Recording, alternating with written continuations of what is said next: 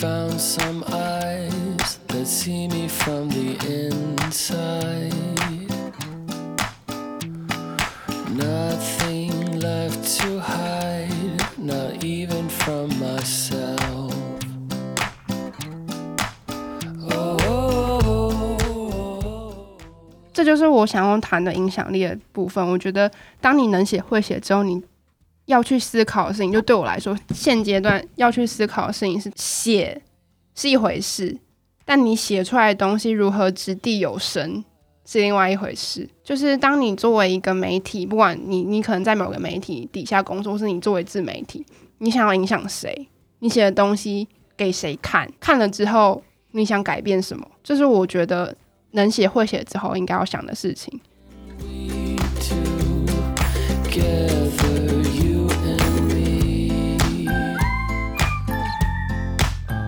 最近过得好吗？这个问题是我不确定啊，看你们回答什么，现在要回答吗？回答看看啊。吗？嗯，你靠近麦克风一点，没有不好，没有不好，但也没有好是吗？称不上好，但没有不好。怎么说？嗯，还在思考很多事。你说还在找自己的这个工作或者是人生的方向吗？对，周五 Party Night 酒吧请回却摆渡人，拼命活出自己的同时，摆渡人。大家晚安，我是志军。我是怡婷，我是摆烂 V，这一集啊，V 大概只会参与一一点点的时间，然后下一期做一集他的特辑。嗯，因为在《摆渡人》电影里面，他说喝酒讲究三个条件：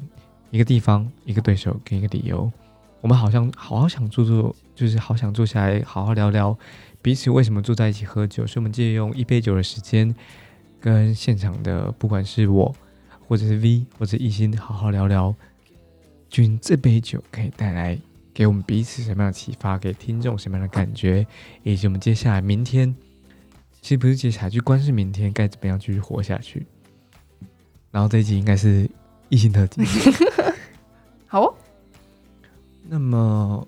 因为就我所知，你过去有不同的这个啊、工作经验，然后确实也不断的有面试，面试可以说吗可以啊，？OK，所以也有不断的面试，然后在这在这个过程当中，呃，你也透过面试，然后逐渐找到了自己的生活跟工作的重心。可不可以多讲一点，就是什么叫工作的重心？你说对我来说工作的重心吗？嗯，工作的重心，你可以定义的清楚一点吗？就是重心是指什么？嗯，有点像是，比如说你现在在在这份工作里头，你可能是呃，有人有人被你采访，然后他感谢你的采访，然后他抛出那一篇文章。我觉得其中一个、其中一个成就感，或者是成就其中一个重心来自于这里，因为当有人感谢你，或当有人看见你的付出的时候，你可能因此而觉得愉悦。我觉得那是一个很好，那那也是成成为这个所谓百度的内容主理人的一个重要的价值。嗯那这个结合白天的工作，那就是成为一个记者或成为一个文字创作者一个非常重要的重心。那么，呃，在在你开始呃找到不同工作之前，呃，这个工这个面试的过程，对你来说，就是你看到更多不同的工作样貌。嗯呀所以，所以我刚我刚刚其实要解释的是所谓什么叫做工作重心。那么，嗯，那么对你来说，这个工作重心或者是呃更多的工作样貌，分别就是你你有什么样的收获？我觉得，因为我白天的工作是，好像我晚上有另外工作。又来了，你们晚上都有工作，就我其实我是一个记者，呃，广义来说应该是记事编辑是记者，就是你可以称之为采编，但有一部分工作是跟记者一样的，就是去挖掘题目跟写呃产出新闻嘛。然后我最近觉得在工作里面让我自己觉得有很有那个 enjoy 的 moment 是，哎、我我是不是前几天才跟你们嗯分享？呃，有跟我们分享，是还没有跟听众分享，所以你要看一下文字记录是吗？对，可以等你一下。就是我前几天吧，有跟志军跟 V 分享了上个礼拜我工作中让我自己觉得很 enjoy 跟获得成就感，忙很忙碌，但是对于工作这件事情很开心的几个状态啊。第一个就是因为刚刚有提到，我其实部分工作在做记者工作，然后上前这最这这阵子有很多嘉宾 补充一下，他说的刚刚是上一集星期四的那一集，哦，是哦，是吗？我们两集一起录的。你继续说，反正就是我觉得工作的重心这件事情，就是，嗯、好难描述哦。就是比如说昨天好了，昨天因为，呃，First Story 就是我们现在正在使用的一个 Podcast hosting 的平台，它获得了 KKBox 的投资。这件事情对于我这个跑创业线的记者来说，其实算是一个新闻嘛。然后这件事情刚好在昨天下午，我好像五点多的时候，呃，在脸书上面有很多人分享。然后我看到了那个当下，我就觉得说，我要我要处理这个新闻。第一是因为，呃，我已经见过这三三个创办人，呃，不止一次了，也是蛮多次有见面的机会。然后另外一件事情是我们是他的使用，我我们使用他的服务，然后我们同时也受益于他的服务。所以这一这一这一个，嗯、这一个平台对我来说是有意义的。所以当我看到这个新闻的时候，我就很直觉觉得我想要处理它。然后在处理的过程中，就是有很多沟通嘛，就是我也去找了这三个创办人，想说我可以问一些相关的题目啊，看他们能不能给我一些其他的，呃，就是他们他们对于这件事情的其他想法。然后我觉得，就是这件事情让我觉得很，就我很讶异，我这么投入做这个这件事情的原因，是因为，就是我发现，假如说我真的遇到一个我很在意的题目，我觉得，呃，这件事情跟我好像有关，然后我同时也遇过这些人，然后我也认同他们做的事情的时候，我对处理这样议题的状态会是非常跃跃欲试的。就是我好像不是在处理一件别人的事了，就是我好像在处理一件跟我有关的事情，或者我希望大家也可以注意到的事情。就是对于一个就是做媒体的人来说，这应该是最棒的状态。就是你去处理，呃，就不管是你跑任何线，这个线如果你有感情，然后你喜欢，你觉得这件事情希望大家重视的那个状态，对我来说是最好的。这应该是作为记者或编辑的，你要在工作里面找到的一个很重要的重心。不然你写什么，你没 feel 的话，写出来的东西也没 feel，然后你在研究的过程中觉得很痛苦，那对我来说就不是一个好的状态。我曾经跟我一起工作的一位同事说过，就是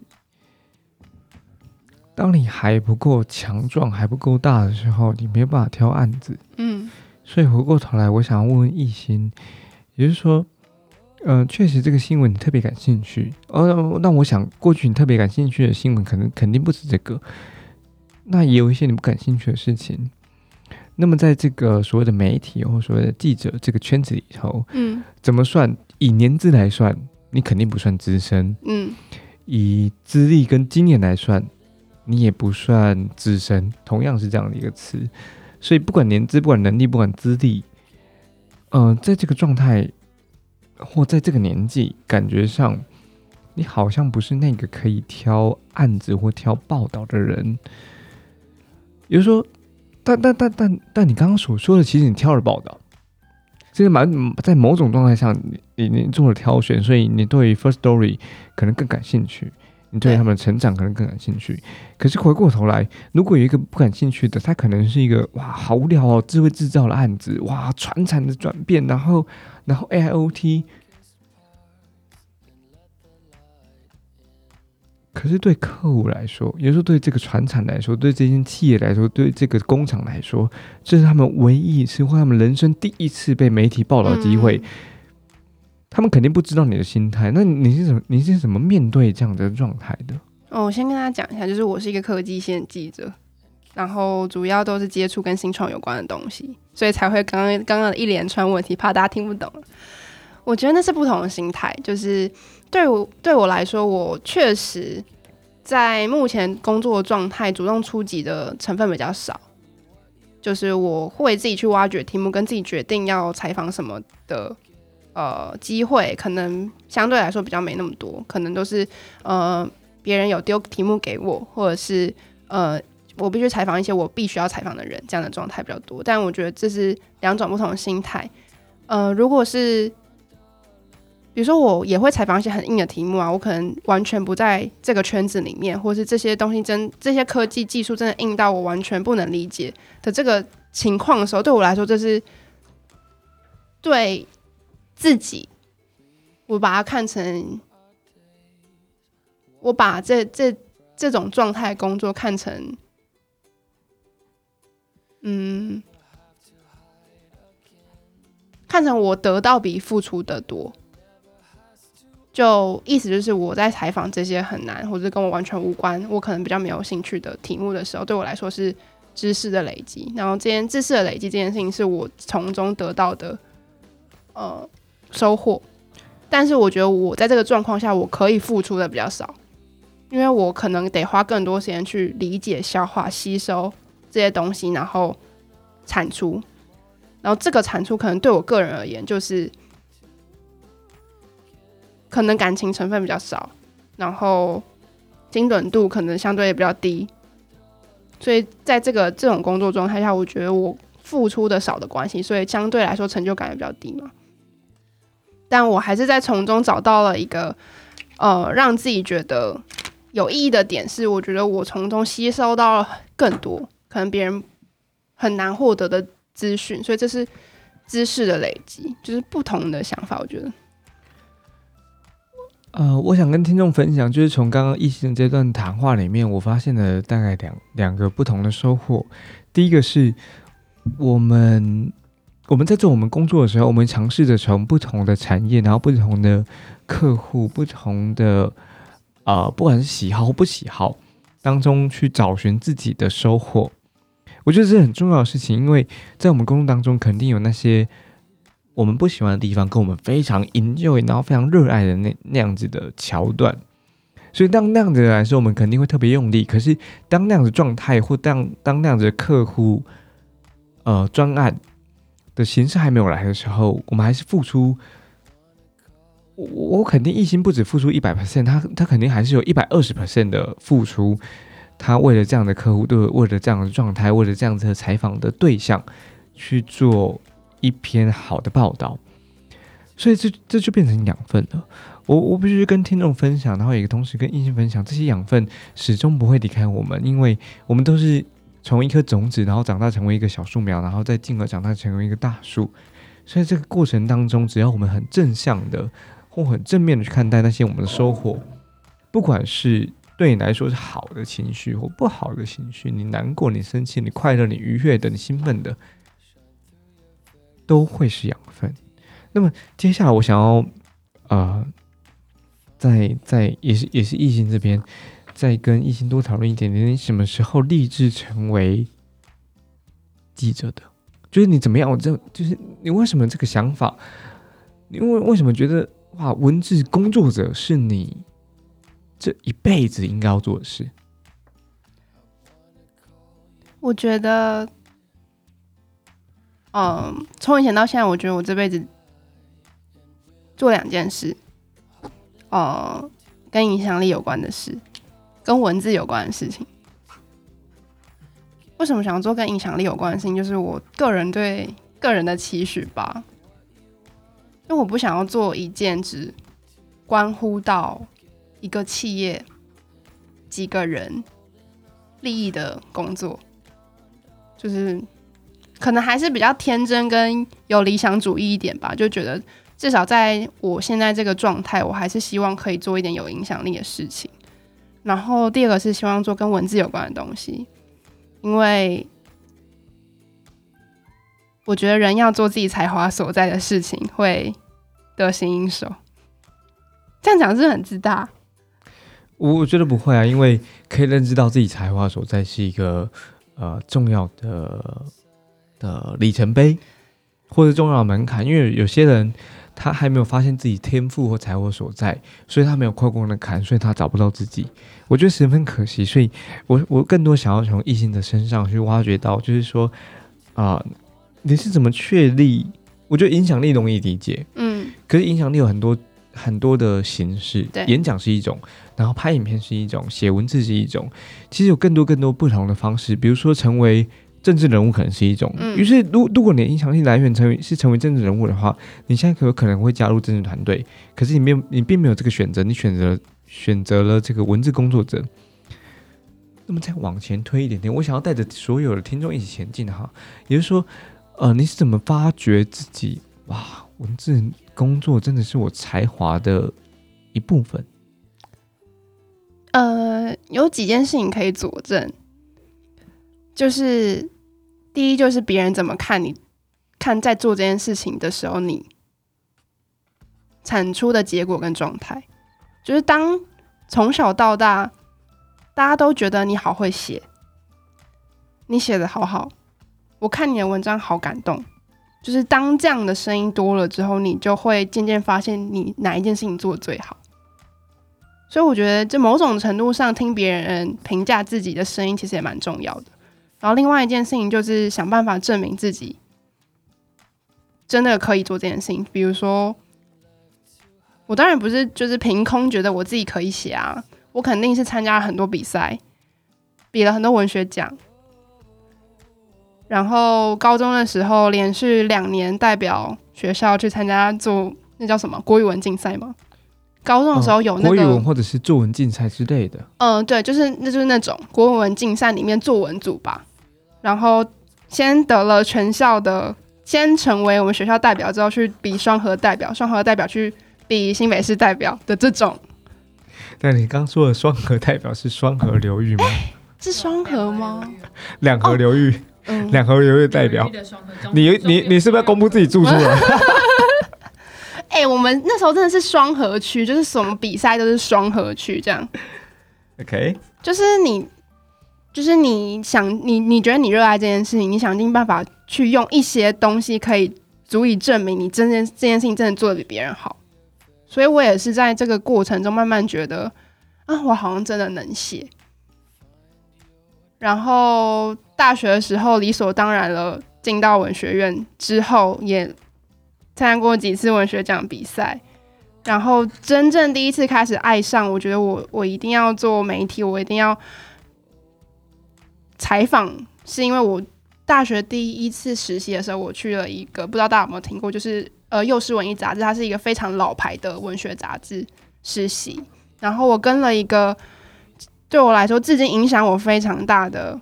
主管，他是嗯、呃台大台文所的博士李时庸主编。然后我觉得他带我认识了什么是真正的台湾文学，然后他让我有机会在一个超级菜才大二学生的状态下去访问了很多很棒的人，然后他让我写，然后我觉得这件事情对我来说就是影响很大，因为第一他愿意信任一个大二的学生，他愿意让他自己一个人独自去采访一个会在杂志上刊登的文章，然后。第二就是他在，就是他，就是他给我机会，然后给我反馈，然后让我知道我能写，但是我哪里可以更好。就是我觉得这个就是第第一次实习的这个过程，让我爱上采访，然后爱上我希望我未来可以继续做跟采访有关的工作。然后回过头来说，采访为什么迷人？我觉得你很难有一个工作有这么频繁的机会去认识不同的人，跟你没有一个身份是像记者一样，你问任何问题，别人都一定要回答你。我觉得这是这份工作对我来说迷人之处。然后当时从文就是文艺杂志，当然就是采访一些诗人。创作者、作家、呃艺术家相关的对象，然后到现在我在科技媒体采访都是创业家、投资人。我觉得这过程真的是非常有趣，就是我接触到不同的人，然后让这些人都因为我的身份而愿意跟我讲话。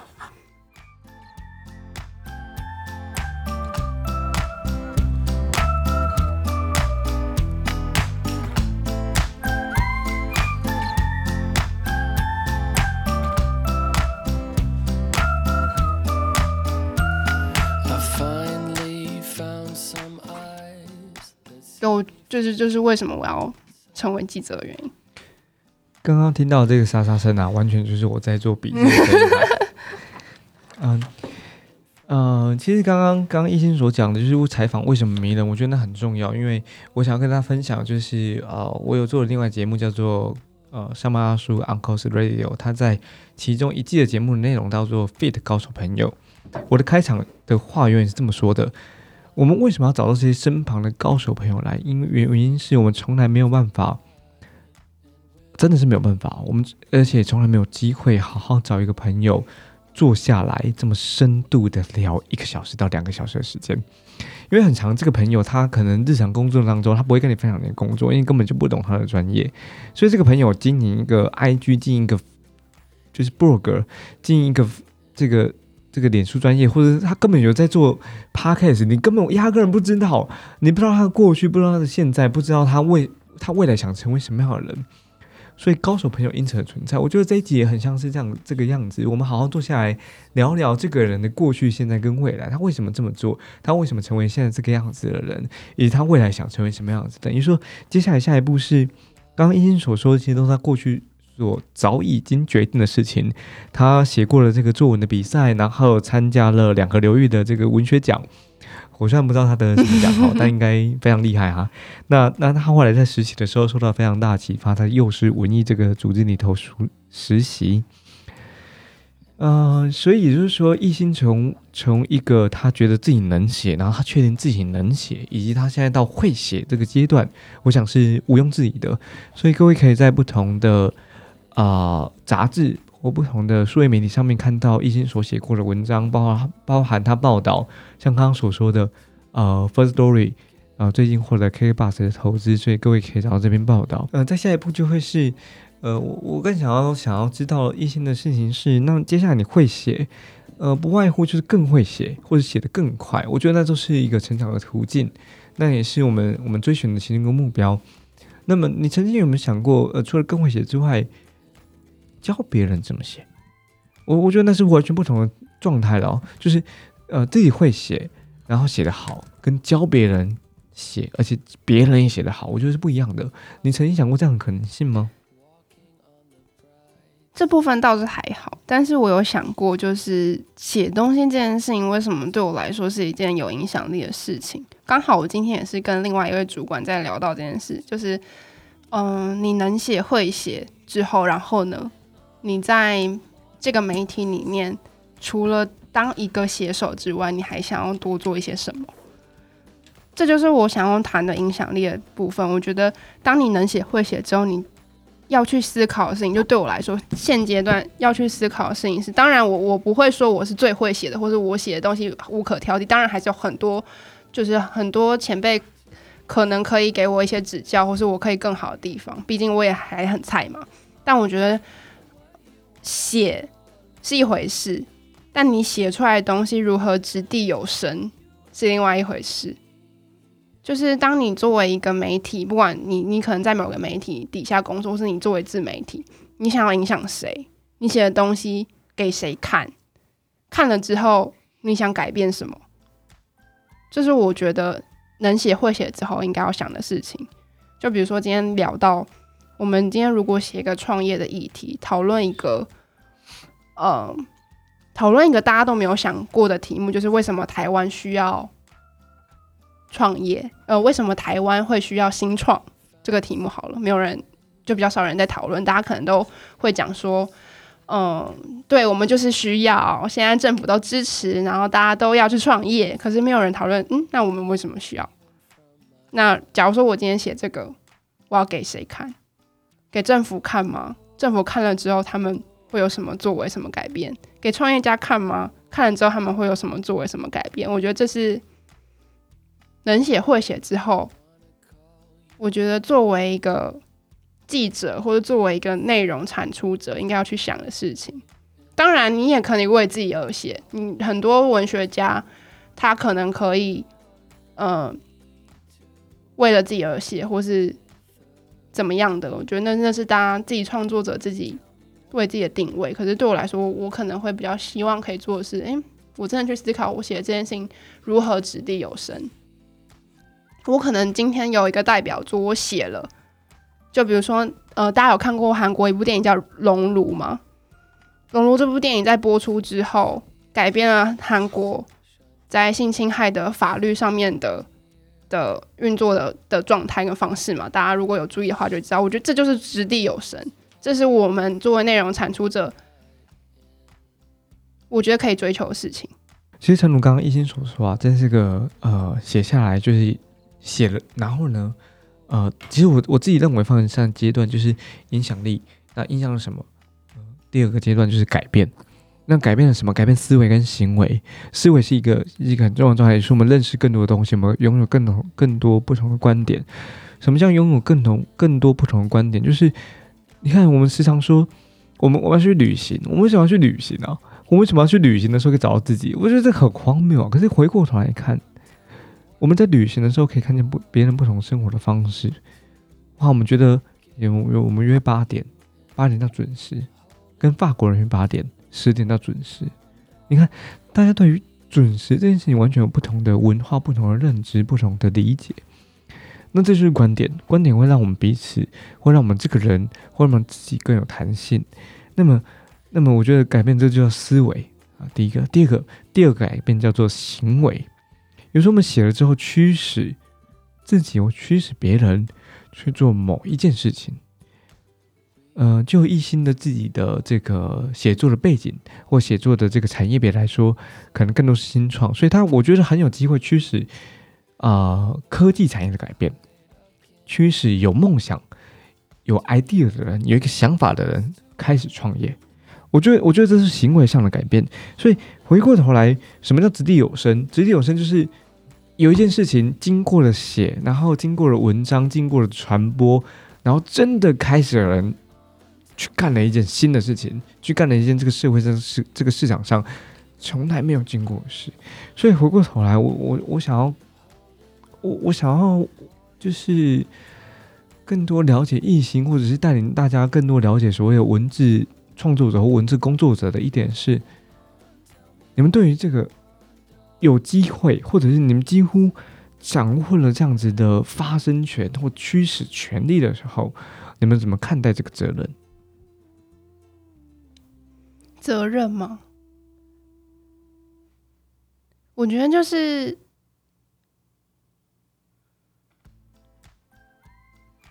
让我想一下。你边想的同时，我边跟这个听众对话哈。嗯，我之所以问这一题，是因为，嗯，其实我们工作在往下想一点点，我们要不为了自己，就是为了别人，就这样子，因为没有其他人了，自己跟别人啊。也就是说，我为了自己，那我觉得那那你你自己关照自己，然后观察自己，然后洞察自己，你很容易可以找到答案。我觉得是这个样子。可是，可是你往往前走一点，如果你的工作有机会影响到十个人，你自己的组织一百个人，同样是你这些公司，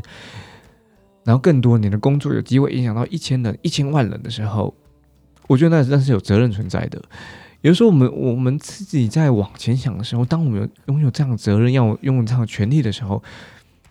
所所所谓权利伴随着责任嘛，虽然是并行的。那么，当我们拥有这样的权利，拥有这样子话语权的时候，我们我们我应该去关注所谓的责任。所以，呃，像我自己也是，嗯，我过去的过去到现在，其中一份工作叫讲师，我们站上台拿起麦克风就有责任，我们不能教那些似是而非的事。我们不能总是讲大道理，可是没有给做法，我觉得很 bullshit。所以，所以我我自己自认为有责任的。然后，我们第三个责任叫做拿上麦克风，不要浪费自己跟彼此的时间。好，我们因为给出一些东西，而且给出的这个东西，对方想要拿走。那么回过头来，呃，一心，你怎么看待拥有这个权利跟责任？我先讲一件事情，就是媒体之所以会有这样的权利，是因为。社会赋予了他第四权这样的角色嘛。大家都知道，媒体是应该理想的状态下，应该要是监督制衡政府跟监督制衡任何事情的这样的存在。理想状态，虽然现在很多时候不是这样，对，但我觉得回过头来检视我自己，我可以拿最近我在做纸本杂志的例子来跟大家分享，就是因为我在这个月有机会参与纸本杂志制作之前，我都做网络网络新闻。然后网络新闻有一个特性是，它很容易可以改里面的东西，就是因为是网络上的嘛，你可能在后台改一下，你你写错了一个字，或是你写错了一个数字，你可能在后台改一下，前台就会变了。所以对对于呃处理网络新闻来说，也许那个错误的的压力感没有那么大。当然，我们还是就是会至少让每一则新闻出去的时候都是。一定会正确，但是在这个情况下，你也许出错，让你感受到的那个压力感跟纸本要印出来的那个压力感是不同的。那为什么这一次做纸本让我感感触很深呢？是因为我开始发现，我写在上面的每一个字会被印出几几千本、几万本的时候，你就会很注意我这个数字对不对？他说这句话，他真的有这样讲吗？我要怎么去证明我写的这句话真的是这样？就就让我自己开始意识跟反思到，原来就当当你写的一个字、一行字要被印出几千本、几万本的时候，那个压力是这么大的。就我会很焦虑，说我现在写这个一点一亿的下载次数，现在还是吗？我是不是应该要再去问一下？我是不是应该要？去追追追追讨下现在的情况，我再写下这个数字。所以我觉得对于记者来说，就是自我审查，跟你永远都要怀疑你的受访者跟你讲的每一句话。就是当然也不是说你你不相信人家，但是你要保持着怀疑的心态去检视他说的任何事情。跟你自己写出的任何一句话，然后我觉得这是其中一个记者自己负起为自己写出来的东西负起责任的一个方式。然后我觉得就是，反正就是上就是在在进行这杂志的时候，就是有一个就算是前辈吧，学长跟我说，他发现我写写东西有个问题，就是你要想办法去证明，告诉别人。你到底你写的这句话到底是是为什么是真的？就我觉得这是很重要，是因为可能大家写东西很轻易的会忽略，就是你比如说你今天说了一句，呃，叉叉叉是现在呃全台湾最伟大的新创公司，Why？你如何证明它伟大？因为就是对于新在新闻的世界里面，没有一件事情是理所当然的，你要去证明它，就是我觉得。就是刚刚志军问到你怎么你怎么扛起这样的这么大的影响力之下的责任？目前我提醒自己的方式，我从这个异性的分享里面啊，就是获得了三个启发，我也想跟所有听众分享，然后同时也跟异性跟 V 分享。第一个启发叫做实事求是。这件事情为什么这个样子？有没有证据可以证明它？如果有着，如果有的话，那你应该拿出来证明这件事情真的是这个样子。不管是他该做或他不该做，他应该是这么写或他不应该这么写，都应该拿出来证明他。第二个事情就是永葆批判精神。所谓批判，他保持着怀疑，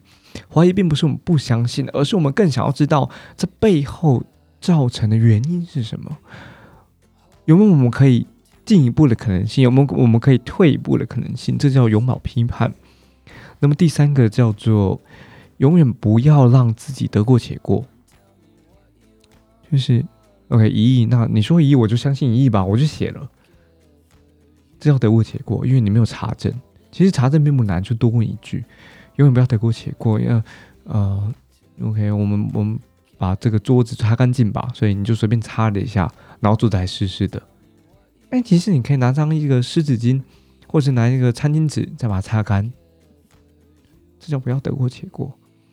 永远不要得过且过，叫做当你端上一杯水的时候，水杯上面如果它是冰水，可是整个水杯是没有水珠的，你的客人、你的客户来拜访你的时候，喝到一杯冰水，他仍然觉得愉悦的，因为这个杯子看起来是干净的，它外面没有水珠的。他喝到一杯热水的时候，你还提醒他这是热的，这叫不要得过且过。我觉得这是三个非常重要的精神，在今天跟异性的讨论当中，我自己呃感受到最大的三个关键。